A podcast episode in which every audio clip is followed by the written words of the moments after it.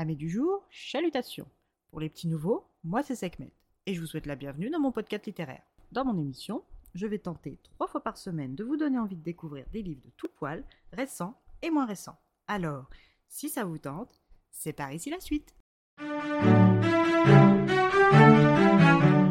Aujourd'hui, en ce dernier jour de l'année, je vais vous présenter la chronique des Rockesby, Andrew et Nicolas de Julia Quinn aux éditions J'ai lu. Dans ce troisième épisode de la série consacrée aux frères Rockesby, nous rencontrons Andrew. Devenu capitaine de son propre bâtiment, l'Infinity, il est un espion pour la couronne royale. Se faisant appeler capitaine James, il fait du transport de marchandises et de documents secrets.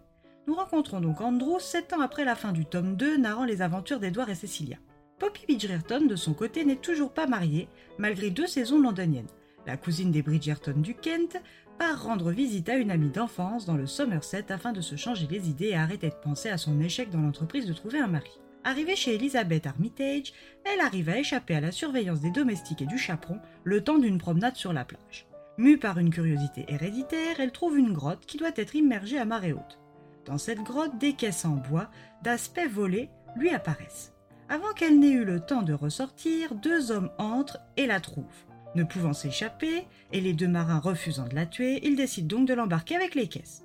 Poppy est donc montée comme une marchandise à bord de l'Infinity. Ce qu'il ignore, c'est que le séduisant capitaine de l'Infinity n'est autre que le troisième né des Rockesby, ami proche de ses cousins du Kent. Poppy est apeurée mais excitée à la fois par cette expérience inattendue. Enlevée et contrainte de voyager avec un équipage exclusivement masculin jusqu'au Portugal, sa réputation y survivra-t-elle si la bonne société londonienne l'apprend C'est tout le nœud de ce troisième tome. Concernant le quatrième tome, nous rencontrons le cadet Rockesby, Nicolas, étudiant en médecine. Ce dernier vient d'être convoqué par son père à Crackhouse pour une affaire des plus urgentes. Après un long et harassant voyage, son père lui explique que Georgiana Bridgerton a été enlevée par un certain monsieur Frederick Hawke, ruinant ainsi sa réputation de jeune fille. Ce malotru a volontairement écorné la réputation de la Benjamin Bridgerton afin de lui imposer le mariage, lui permettant de pouvoir éponger ses dettes. Mais son plan n'avait de voleur que si Georgiana acceptait le mariage, ce qui bien entendu n'est pas le cas. Ne reniant pas son patrimoine génétique, elle préfère être perçue comme une fille perdue et rester seule le restant de sa vie que d'épouser ce vil individu qu'est Hawke. Lord Manston, étant son parrain, n'accepte pas que sa filleule de 26 ans finisse ainsi à cause de la cupidité d'un homme. Il ordonne donc à son fils cadet Nicolas de l'épouser sous peu. Nicolas est abasourdi par la déclaration à l'ultimatum de son père. Bien qu'il compatisse à la situation peu enviable de Georgiana, il avait quand même espéré faire un mariage d'amour comme ses frères avant lui. Georgie est comme une sœur pour lui, ce qui est très loin de ses voeux propres. Se sentant sacrifié par son père, Nicolas fera-t-il passer ses sentiments avant son devoir de gentleman et ami?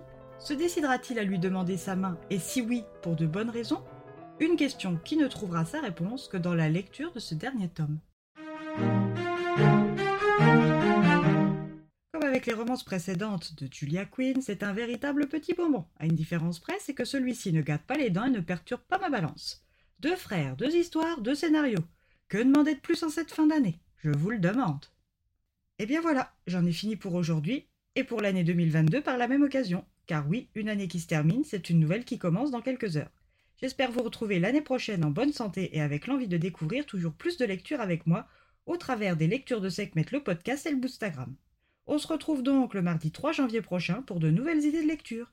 Et si d'ici là je vous manque de trop, vous connaissez la chanson, on se retrouve sur Instagram, at les de Sekhmet. Et en ce soir de réveillon, n'abusez pas trop de l'herbe à chat et restez safe surtout. Sur ce, chalut les amis et à l'année prochaine